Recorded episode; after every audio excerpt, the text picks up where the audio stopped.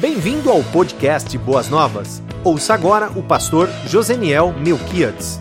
Somos Igreja de Jesus e uma das coisas que nos alegra em vivermos neste mundo é o fato de pertencermos à maior, não instituição, mas o maior organismo vivo que existe na face da terra, que é a Igreja de Jesus. Muito mais do que uma instituição ou uma organização, a Igreja de Jesus Cristo na face da terra ela sempre foi estabelecida como um organismo vivo, porque nela, ou e através dela, a vida de Deus se manifesta na humanidade. Tudo isso é para que eu e você, mesmo em meio a toda uma situação de isolamento que estamos vivendo, tenhamos sempre uma concepção elevada sobre o fato de pertencermos ou sermos a igreja de Jesus Cristo na face da terra. Talvez seja exatamente esse conceito empobrecido, empalidecido, que tem levado muitos de nós a não abraçarmos a igreja de Jesus Cristo como deveríamos e não amá-la ou amar a igreja de Jesus, não nos envolvermos nela tão ah, profundamente ou mais profundamente, porque Muitas vezes a nossa visão é de um grupo humano aonde eu faço uma opção por conta de algo que me é favorecido, então eu opto em fazer parte desse grupo aonde emocionalmente eu me carrego durante todo um final de semana para viver uma semana. Tudo isso é verdade, mas o meu e o teu conceito sobre a igreja de Jesus Cristo deve extrapolar todas essas esferas do entendimento e da racionalidade humana e entendermos que a igreja de Jesus Cristo é o corpo dele e representa o reino de Deus na face da terra. Amém, queridos? É assim que você vê a igreja de Jesus? É assim que eu e você a entendemos? Por isso, ao longo desse, dessas séries onde nós estamos trabalhando, eu menor do que nós, ou um nós maior do que eu, no sentido de ajudarmos a ampliar a nossa visão e a nossa percepção e a nossa leitura e compreensão bíblica sobre a igreja de Jesus Cristo na face da terra. Temos vivido um tempo onde muitas pessoas declaram que amam Jesus Cristo, declaram que têm fé em Jesus Cristo, mas ao mesmo tempo declaram que por motivos diversos não abraçam a sua igreja. Isso é inconcebível. Vou declarar: isto é inconcebível. Porque o apóstolo Paulo, quando perseguia os cristãos da sua época, ao se deparar com Jesus Cristo, ele foi confrontado com a seguinte verdade: Paulo, Saulo, Saulo, por que me persegues? Em outras palavras, Jesus Cristo se identifica de tal maneira com a sua igreja e conosco, comigo e com você, por isso somos habitados pelo Espírito Santo, que ele declara a Saulo: quando você maltrata um cristão, é a mim que você maltrata. E essa verdade é um princípio universal e eterno que deve pontuar a minha ou a sua vida. Todos os cristãos do Brasil Alguém que de repente sofreu alguma decepção ou algum desgosto com algum líder, pastor ou líder qualquer ele que seja, e por esse motivo abriu mão, renegou a igreja de Jesus Cristo, eu declaro, a palavra de Deus nos declara que quando amamos a Jesus Cristo, uma das evidências deste amor, uma das materialização desse amor, é amarmos a igreja de Jesus Cristo. Portanto, quem persegue a igreja de Jesus Cristo, o persegue. Quem ama a igreja de Jesus Cristo, o ama. Quem se consagra à igreja de Jesus Cristo na face da terra, consagra-se a Ele. Quem adora a Cristo Jesus coletivamente ou mesmo em casa, por algum motivo ou por motivo de força maior, adora o Cristo de Deus. A igreja de Jesus Cristo é o baluarte, o fundamento da verdade. Ela foi estabelecida por Ele, ela subsiste nele, ela retornará para Ele, ela estará diante do grande julgamento. É por conta da pregação da igreja de Jesus Cristo, que somos eu e você, que o mundo será julgado, com base na nossa verdade, porque ela foi instituída de tal maneira pelo próprio Cristo, pela qual a sua igreja ele deu a sua vida, e ela foi instituída de tal maneira e é fortalecida e resguardada a ponto dele dizer: as portas do inferno não prevalecerão contra ela. O comunismo não prevaleceu, o Império Romano não prevaleceu, nenhuma ideologia vai prevalecer sobre a igreja de Jesus Cristo, que somos eu e você, ovelhas do seu rebanho. Amém, igreja? É preciso, amados, que nós restauremos essa convicção na nossa alma, porque só assim nós sairemos por aquelas portas e transformaremos o mundo. Só assim, com essa convicção plena, encarnada na nossa alma, é que a nossa consagração será integral, 100% e não temporária nem transitória. Tudo isso passa pelo conceito que eu e você temos, adquirimos ou desenvolvemos a respeito da igreja de Jesus, composta por homens e mulheres, fracos e falhas, mas debaixo da autoridade e da supervisão do Cristo de Deus, a ponto dele identificar-se com ela. É a igreja de Jesus que nós estamos tratando justamente para fortalecer a tua convicção, o teu coração e a tua alma nessa direção. E hoje eu quero considerar com os queridos a respeito de uma, um instrumento, um recurso que é utilizado, sempre foi utilizado na Escritura e também passou a ser utilizado pela Igreja de Jesus Cristo no livro de Atos dos Apóstolos, lá no seu início, e que chega até os nossos dias. Que recurso esse é? A pregação da palavra a proclamação da palavra.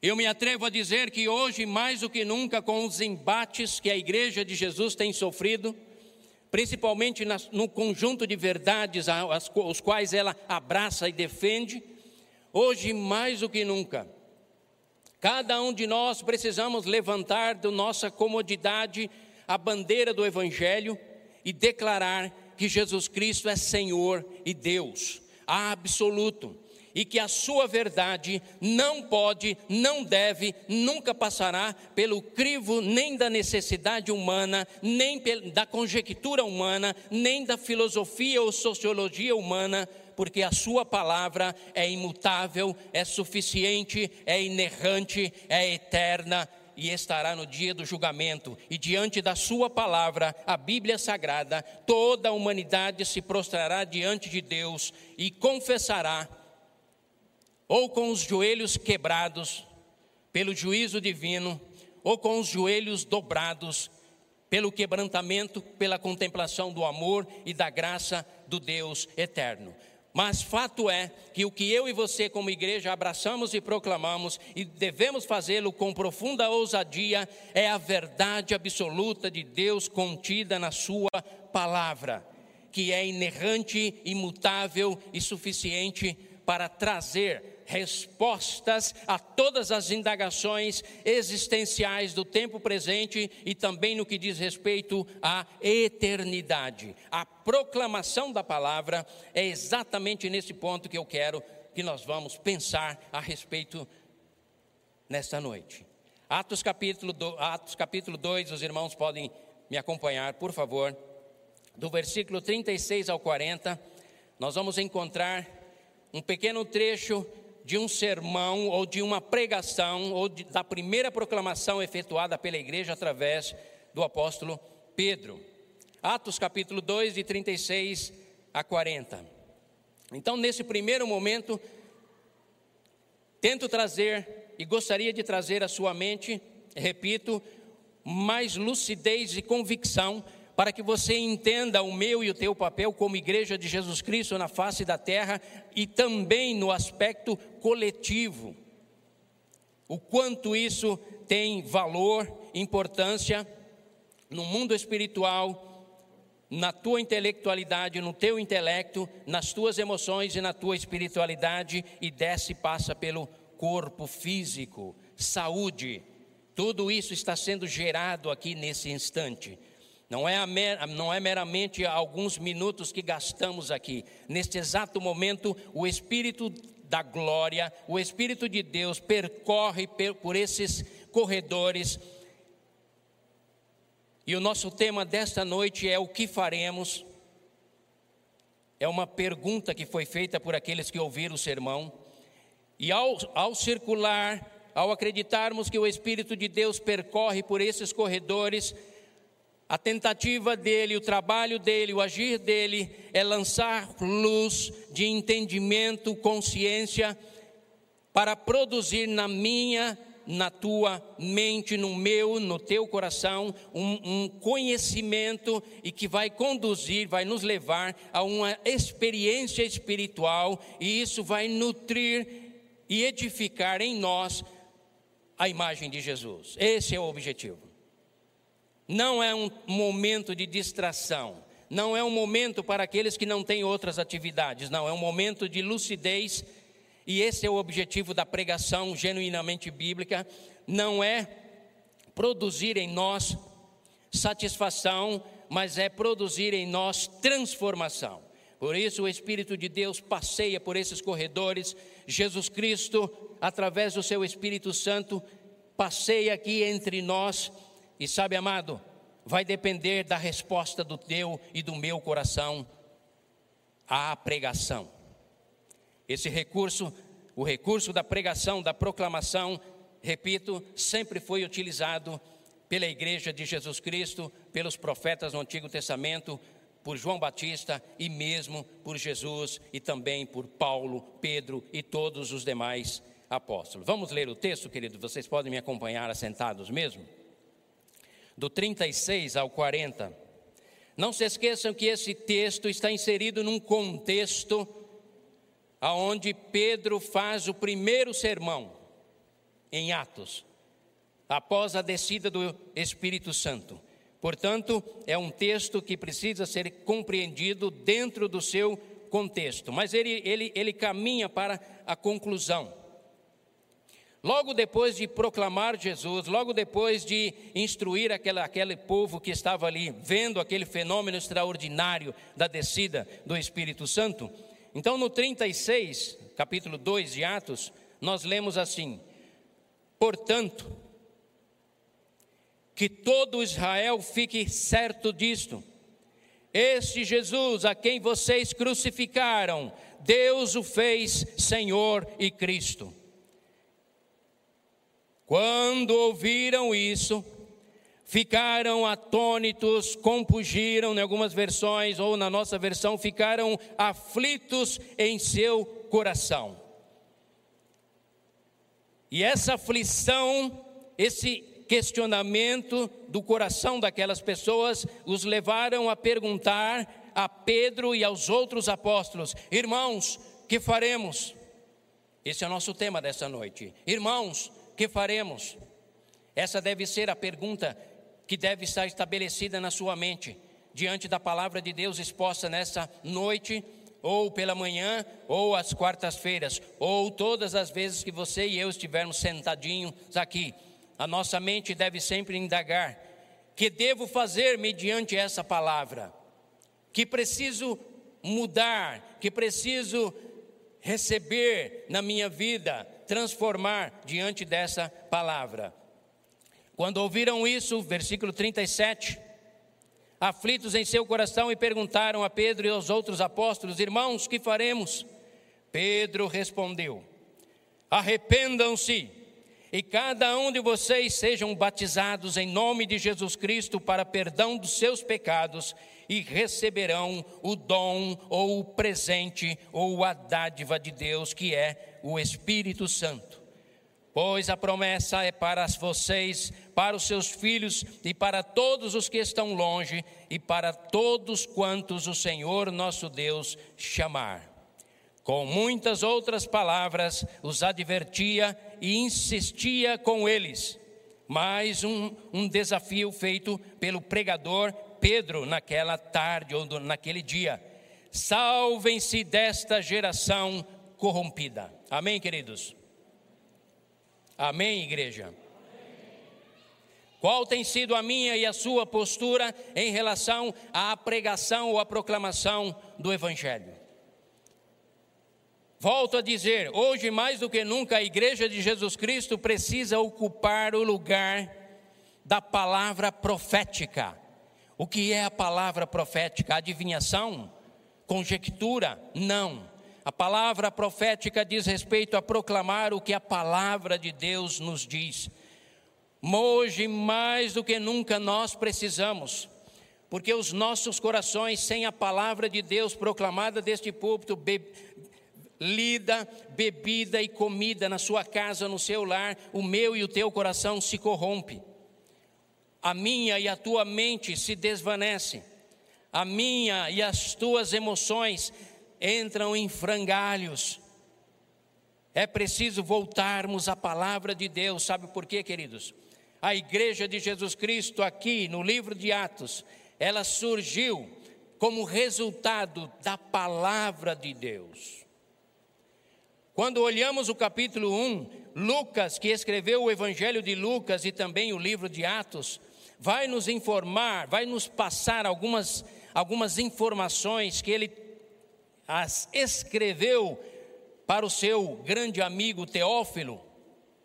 Ele vai nos passar algumas informações já apontando que Jesus, durante 40 dias após a sua ressurreição, ele se apresenta aos seus discípulos, ministrando a eles o reino de Deus e lhes falando a respeito do reino e também confirmando a sua ressurreição. 40 dias. Quando você lê isso, você diz: Isso é meramente um número. Não, não. 40 dias é o cumprimento da palavra de Deus. 40 dias é a digital de Deus que é colocada ali. Porque foram 40 dias que Moisés ficou no deserto, 40 dias que Jesus foi tentado, 40 dias faz parte do período do dilúvio, do, da grande chuva. Quando olhamos para a Escritura, ela serve de parâmetro para tudo aquilo que nós declaramos crer pela fé, mas que podemos ter ciência ou acesso de informação através da Escritura do Antigo Testamento. Todas as vezes que Deus dizia 40 dias, 40 anos, Ele estava colocando a digital dele, querendo dizer: Eu estou nisso. Acredite, povo meu.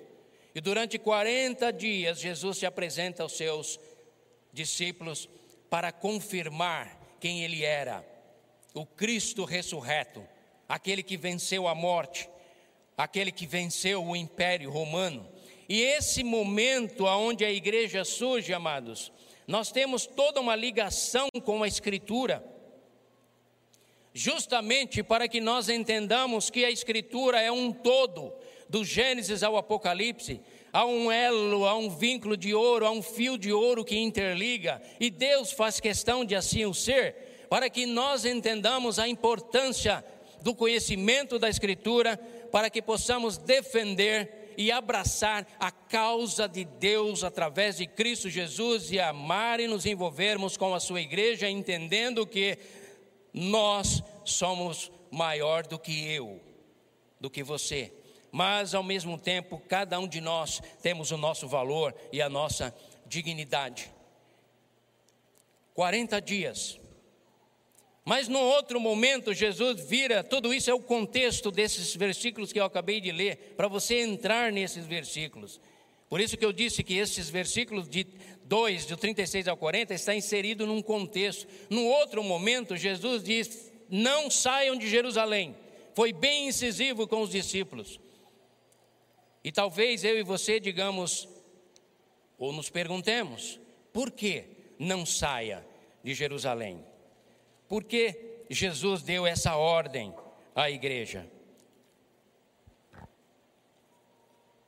Mais uma vez, nós vamos encontrar lá, respaldado pela Escritura, que está lá em Isaías 2, de 1 a 4, 44, 3, aonde Deus, através do profeta de Isaías, diz: De Sião e de Jerusalém sairá a lei, e eu derramarei o meu espírito sobre eles, sobre essa cidade. Era em Jerusalém que o Espírito Santo estava predeterminado por Deus para estar. Era em Pentecoste, que era 50 dias após a celebração da Páscoa. Foi no primeiro dia da semana para coincidir exatamente com o dia da ressurreição. Em meio a todo esse preparo divino, como aprendemos nessa, nessa semana, fruto com o pastor Wagner, fruto do zelo de Deus, é que ele vai construindo todos esses parâmetros para que a minha e a sua fé, o meu e o teu envolvimento e consagração seja, sejam respaldados e fundamentados na palavra de Deus. Amado povo de Deus, quem não ama a palavra de Deus na sua totalidade, não ama o próprio Deus. Não há como desvincular, porque a palavra de Deus é a declaração escrita dele. Em Cristo Jesus, nós temos a declaração, a palavra de Deus encarnada. No Espírito Santo de Deus, eu e você temos a palavra de Deus revelada aos nossos corações, mas tudo isso passa pela palavra de Deus, e esse momento não podia ser diferente. Fica em Jerusalém, depois de 40 dias conversando com eles, o Espírito Santo desce na festa das primícias do Pentecostes para cumprir a palavra de Deus fazendo a operação contrário àquilo que aconteceu em Gênesis 11, na Torre de Babel. Às vezes nós olhamos e imaginamos que nenhum nexo, nenhuma ligação tem uma coisa com a outra, com a outra. Mas a escritura toda ela é harmônica no descida do Espírito Santo, após 40 dias convivendo com aquele povo, ordenando para que ficassem em Jerusalém, e ali desce o Espírito Santo de Deus e opera aquelas maravilhas de unificação das línguas, aonde dos idiomas, aonde naquele momento de glória e de milagre divino, os céus tocam a terra em Gênesis 11, a terra tenta tocar o céu. Façamos tijolos, queimemos e edifiquemos uma torre para alcançarmos o céu e escrevamos o nosso nome ou eternizamos. Desce Deus e diz: confundiremos a língua, os idiomas da população, para que eles se espalhem pela terra. O que temos em Atos 2, com base na Escritura, é a reprodução ao contrário do que aconteceu em Babel, em confusão de línguas. O que temos em Atos 2 é a unificação das línguas através do derramar do Espírito Santo de Deus. E naquele momento nasce a maior instituição ou o maior organismo vivo da face da terra, que é a Igreja de Jesus Cristo, porque naquele momento as línguas foram unificadas, medos, persas, judeus, gentios, prosélitos, homens de todos os lugares, frutos de todas as espécies, porque era a festa do Pentecoste, onde cada um trazia o seu fruto, a prioridade, a primazia do seu fruto, frutos diversos, exatamente como a igreja de Jesus é composta por brasileiros, brancos, negros, americanos, europeus, africanos, asiáticos, oceânicos. Essa é a igreja de Jesus Cristo que nasce ali em Atos, e o zelo do Pai fez exatamente isso para cumprir a sua palavra, colocando ali o seu a sua impressão digital, para que eu e você vivamos vibrantemente na igreja de Jesus, entendendo que mais do que uma reunião humana, ela é a manifestação e a construção e a materialização do amor divino, da graça, da sua bondade, do cuidado que ele tem para conosco e para com toda a humanidade. Nesse contexto de profecia, nesse contexto de palavra, neste ambiente embebecido pela Escritura, é que Pedro se levanta pregando e anunciando, amados o que vocês estão vendo, esse fenômeno aqui dessas línguas, desse falar nosso, sendo homens indoutos e incapazes, do ponto de vista humano, ignorantes, sem conhecimento ou cultura.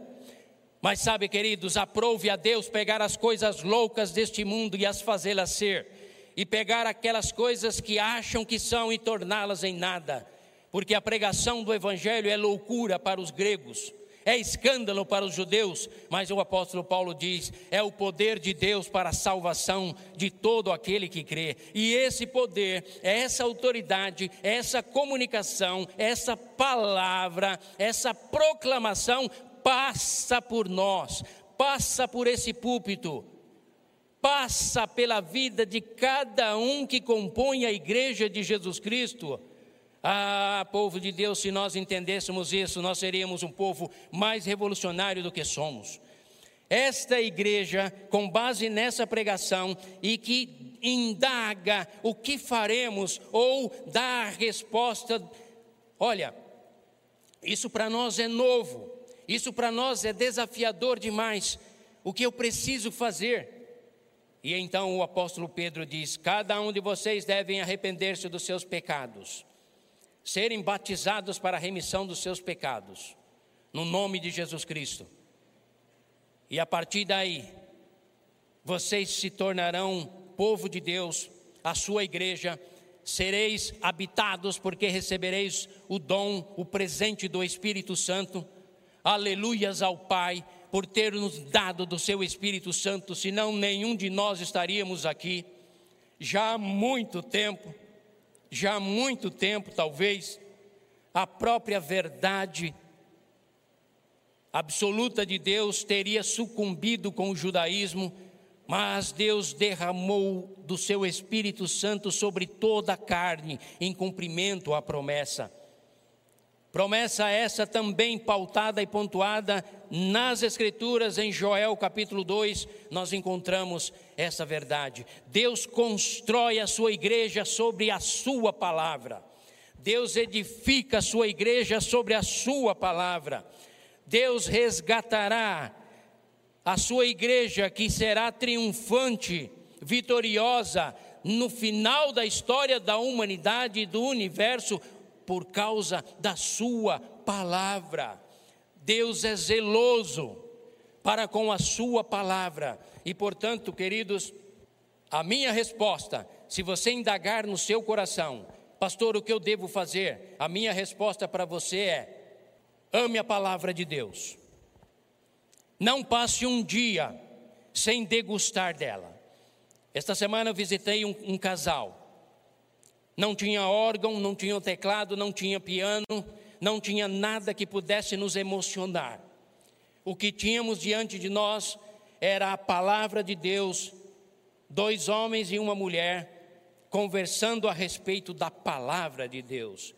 E quando comentávamos sobre o amor e a graça do Pai e a presença real dele nas nossas vidas, oh queridos, não há como conter as emoções porque a palavra de Deus é viva e eficaz, mais penetrante do que uma espada de dois gumes, que penetra na alma e é capaz de discernir os pensamentos e intenções do coração.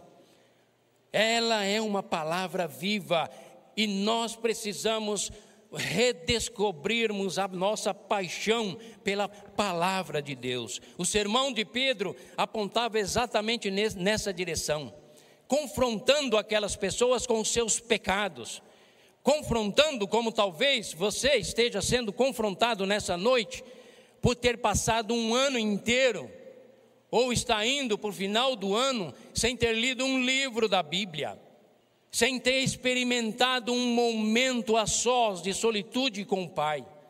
A mesma palavra de Pedro é trazida até você nessa noite, dizendo: arrependa-te do teu pecado e volta-te ao primeiro amor porque tu és a minha igreja, diz Jesus. O preço que tu custastes para mim foi o meu próprio sangue, diz ele. Eu sou um Deus zeloso e tenho ciúme daquilo que é propriedade minha, mas eu só posso atuar no coração e na mente o qual eu estou à porta e bato, e ele abre. Abre para uma disposição nova de leitura, amor e zelo pela palavra. Abre-se para uma disposição nova de amor, zelo e dedicação à igreja de Jesus Cristo. Abre para uma disposição nova, viver um tempo novo de um relacionamento mais íntimo e profundo com o meu espírito, com o Espírito Santo do Pai. O que faremos? perguntaram eles. E se você estiver perguntando, pastor, o que eu devo fazer, já disse no primeiro momento. Volte ao primeiro amor, no amor à palavra do Deus eterno. Porque quem não ama a palavra de Deus, não ama a Deus. Porque Deus e a Sua palavra são a mesma coisa. Quem não ama a igreja de Jesus Cristo e não se consagra a ela, também não é compatível com a proposta de Deus na declaração de amá-lo.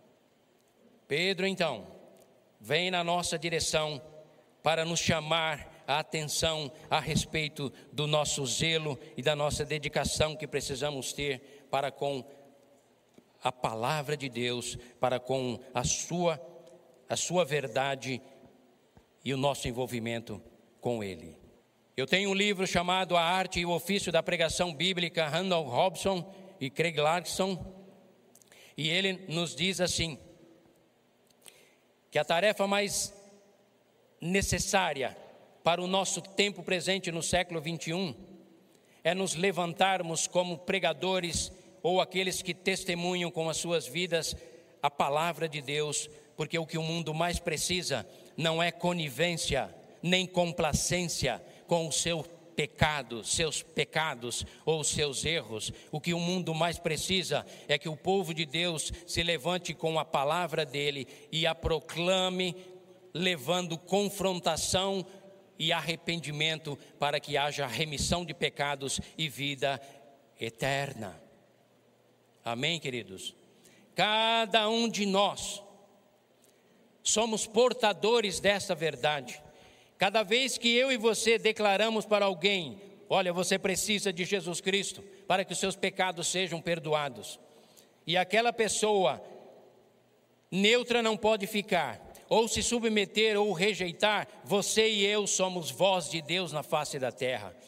Porque se essa pessoa partir para a eternidade, rejeitando o plano divino, por causa da tua palavra, embasada na palavra de Deus, ela parte debaixo de juízo. Há poder e autoridade na palavra de Deus, e por isso eu e você, como igreja, precisamos proclamá-la ao mundo.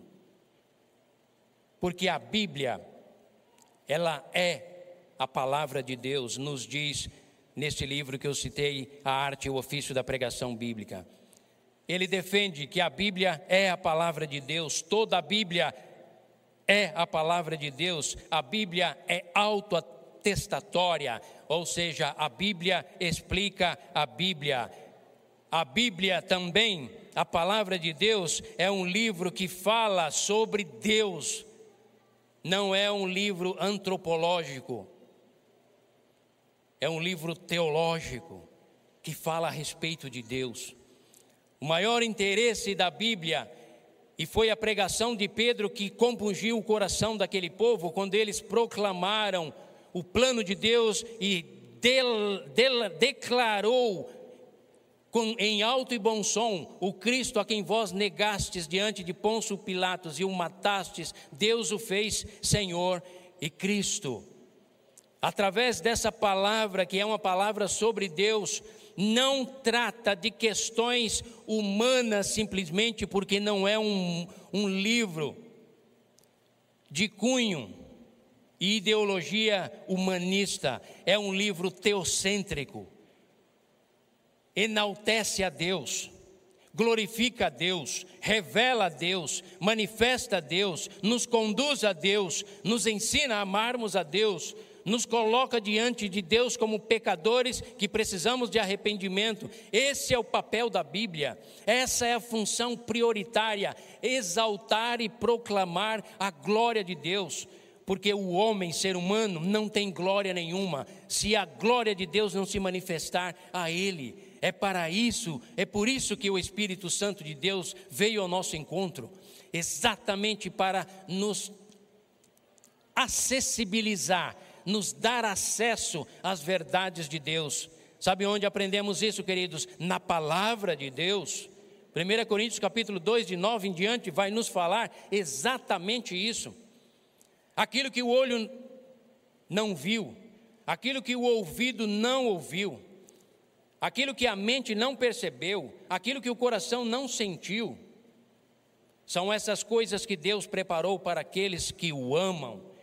E, eles nola, e Ele nolas revelou, nos revelou através do Espírito Santo dele que habita em nós.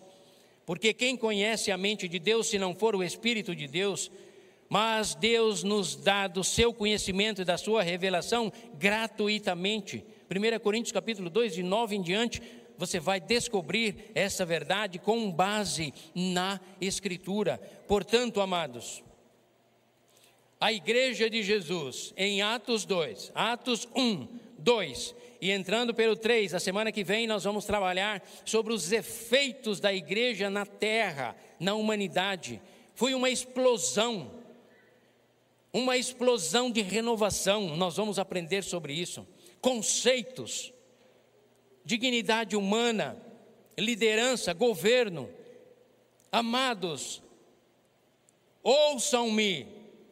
Uma igreja que nasce baseada e fundamentada na Escritura e que prossegue seguindo essa lei de ouro fundamentada na Escritura, sabe o que acontece com ela? Sabe o que aconteceu com a igreja primitiva? 30 anos, três décadas, foram suficientes para que aqueles doze se transformassem em 120, na primeira pregação, 3 mil, e depois mais mil, e a igreja não somava, a igreja se multiplicava. 30 anos, três décadas, de 12, 120, sabe onde a igreja chegou? Roma, o grande império o poder, a glória de Roma. Lá estava um homem chamado Saulo, fincando a bandeira do Evangelho, cravada no coração de Roma. Coração esse que foi ferido e quebrantado, e pouco tempo depois, Roma se prostra a um outro Senhor, seu nome, Jesus Cristo. Amém, igreja? Oh, amados, nós precisamos compreender isso. Como isso se deu, pastor? Como saíram de 12 para 120 e as viagens missionárias e o fogo foi ateado sobre o coração daquele povo e os apóstolos foram presos, Tiago decapitado, outros presos, chicoteados. Sabe por quê, queridos? Porque eles estavam fundamentados na palavra de Deus e não nas suas emoções eles estavam fundamentados na convicção de uma alma que foi impactada com o que faremos.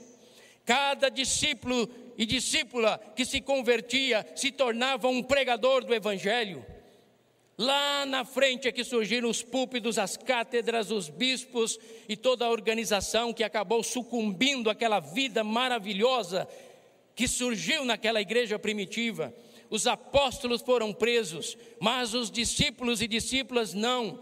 E o texto nos diz: por onde iam, proclamavam a palavra de Deus, e o Senhor acrescentava à igreja todos quantos deveriam ser salvos. E a influência do mundo se tornou, a influência da igreja sobre o mundo se tornou algo tão magnífico que aonde a igreja chegava, a cultura mudava. Não era a cultura que mudava a igreja. Era a igreja que mudava a cultura, os valores, e sempre valores elevados e, só, sublimes. As leis eram mudadas, o respeito humano era readquirido. Tudo isso por conta de uma igreja que nasce fundamentada na Escritura, cresce fundamentada na Escritura, se desenvolve fundamentada na Escritura, e cada homem e mulher eram pessoas apaixonadas de tal forma pelo Cristo ressurreto, que diziam, quando eram levados aos sinédrios, aos juízes, aos tribunais, por conta da palavra, da seita, os do caminho, os seguidores do Nazareno, cada vez que eram levados e chicoteados, eles saíam lá vibrando de alegria e declarando: glórias a Deus, porque a alegria do Espírito Santo me faz descobrir que vale a pena sofrer, se for necessário, por Jesus Cristo. Mais importa obedecer a Deus do que obedecer aos homens. Mais importa proclamar a Deus do que as necessidades humanas. Mais importa enaltecer a glória de Deus do que se sujeitar à cultura humana, porque a palavra de Deus é centrada na pessoa dele e só ele tem o poder e autoridade para trazer vida, salvação, transformação na vida de um indivíduo, de uma família, de um estado, de um país e do mundo. Cada um dos discípulos de Cristo Jesus não se tornavam membros de uma igreja rolados no hall de membros. Cada um deles eram multiplicadores. E por onde eles iam, pelo amor à palavra, eles congregavam se reuniam diariamente, proclamavam a palavra e Deus honrava a sua igreja, porque Deus honra, Deus dignifica, Deus carimba com o selo verde dele aqueles que amam a sua palavra. Que faremos, irmãos, diante disso? Pergunto eu nesta noite. Qual será a minha ou a sua postura diante da proposta da palavra de Deus, na qual a sua igreja está fundamentada e sobre a qual eu e você declaramos que amamos. A nossa palavra, nesta noite, tem o intuito de desafiar, incomodar, deixar o teu coração aflito, você que não lê a palavra de Deus, compungir, apertar, espremer o teu coração e levar-te ao grande Salvador que amorosamente está aguardando para abençoar a tua vida.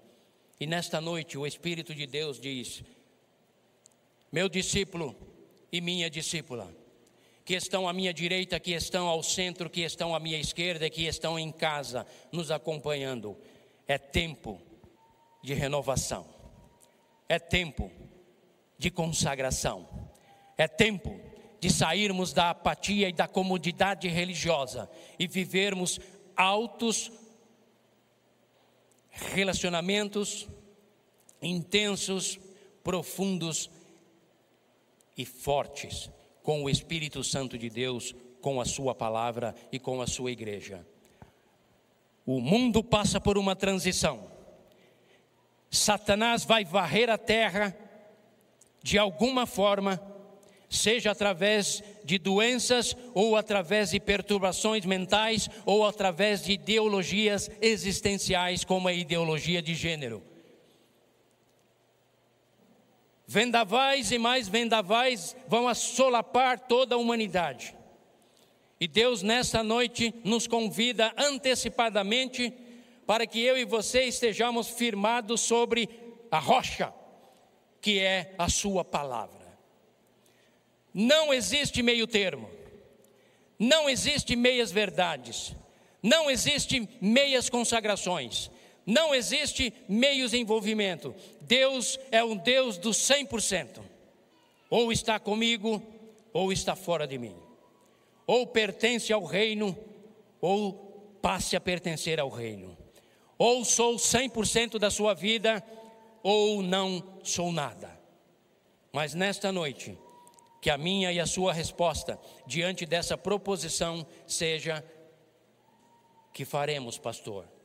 E o Deus eterno então nos traz aqui para dizer a vocês: mesmo que os teus pecados sejam vermelhos como a escarlata ou como o carmesim, mesmo que tu tenhas me negado, sendo negligente, desobediente e inconstante diante de mim, eu nesta noite ministro o meu espírito sobre você para fazer uma renovação na sua vida, na sua alma. Cabe a cada um de vocês nessa noite decidir, porque diante do Pai não existe meio termo. Diante do Pai, a consagração deve ser integral e absoluta. O Pai não procura pessoas perfeitas para usá-las e para abençoá-las. O Pai eterno, através do seu Filho Jesus, do seu Espírito Santo que nos foi concedido, procura corações quebrantados e humildes, porque ao soberbo eu rejeito, mas um coração quebrantado e humilde eu o restauro. Estabeleço com ele uma nova aliança levo-o a experimentar um tempo novo. Me manifestarei a ele ou a ela. Os levarei a uma compreensão mais ampla e profunda de quem eu sou. Te deixarei entrar no Santo dos Santos para me conhecer de maneira mais íntima. Porque no Sinai, nem ao menos ao sopé do monte, as pessoas podiam chegar e nem os animais. Mas eu agora estabeleço um novo tempo. Ministro a vocês, cada um de vocês, do meu Espírito Santo. Estabelecerei a minha lei não mais em tábuas de pedra, mas as escreverei nas tábuas dos vossos corações. Os farei filhos e filhas. Me deixarei conhecer a você e estabelecerei um tempo novo. Que faremos, irmãos? Você decide. Você decide. Você decide. Você decide. Você decide. A decisão do Pai já foi feita.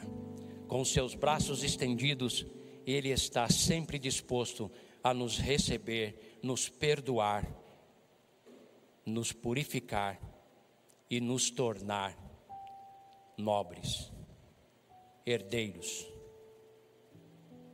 da Sua verdade e da Sua presença. A decisão não passa desse púlpito. Este púlpito tem o objetivo de trazer a palavra de Deus a você. A decisão compete a cada um de nós, porque é uma decisão subjetiva. Você está cansado da sua religiosidade improdutiva? Você está cansado de vir, entrar e sair deste templo e nada muda na sua vida? Você está cansado de de repente dobrar os teus joelhos e fazer as tuas orações rotineiras e nada acontecer? Se você tem feito isso, sabe o que Deus diz? Persista, porque todo aquele que bate, eu abro, todo aquele que me procura, me encontra, todo aquele que me deseja, eu me deixo conhecer, e é isso que eu quero para a minha igreja, o fiz lá no início na igreja primitiva e o faço no dia de hoje, porque o mesmo Espírito que foi derramado em Atos 2 é o mesmo Espírito que circula no nosso meio e está no meu e no teu coração. Mergulhe nele, se envolva com ele.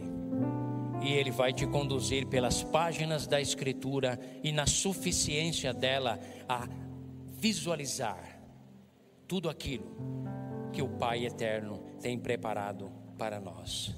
Que faremos, irmãos? Que faremos, igreja?